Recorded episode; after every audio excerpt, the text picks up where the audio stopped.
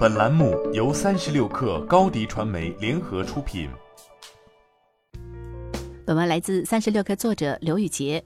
今年以来，国内外多种突发因素为中国外贸行业带来严峻挑战。聚焦三月以来国内疫情对中小微外贸企业的影响。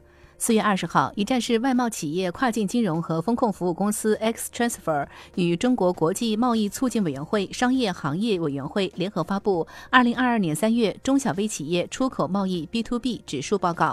当前诸多突发因素超出预期，但中国外贸行业依然保持着强劲的韧性。据海关统计，三月份我国货物贸易进出口总值三点二万亿元人民币，同比增长百分之五点八。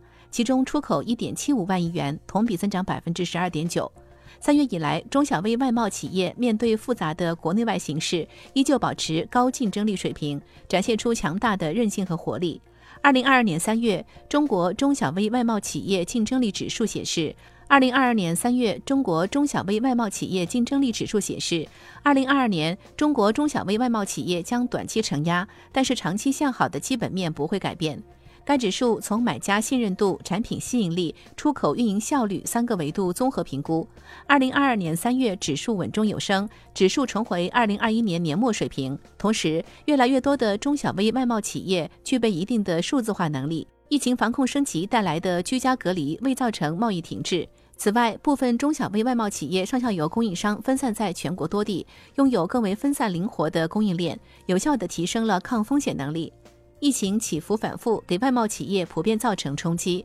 国际形势变化、海陆空物流成本增长等不断出现的变量，也摆在外贸人的面前。长三角、珠三角因疫情封城的消息时不时传来，而坚持就是一些老外贸人的写照。因疫情风控造成的无法及时发货，也成为许多外贸企业避不开的焦点，为整个外贸产业链上下游带来连锁反应。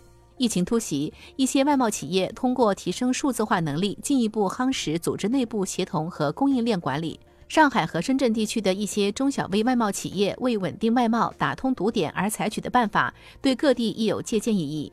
在疫情倒逼下，部分外贸企业开始加强在海外社交媒体层面的获客能力。来自深圳的一位外贸人谈到，现在除了压缩管理成本、尽量节流之外，就是想办法开源。目前正在加强线上获客能力，学习通过 TikTok、Instagram 等国外社交媒体获取流量。现在市场上有很多这类课程，我们也正在投入成本去学习。正是目前遇到的困难和挑战，但依然要坚定地相信中国外贸企业的强悍与韧性。千难万险何所惧，大战大考练真经。生产制造产业链的完善和中国外贸人勤奋不屈的品质，是确保外贸行业继续稳步前行的基石。中国中小微外贸企业必将滑坡过坎，行稳致远。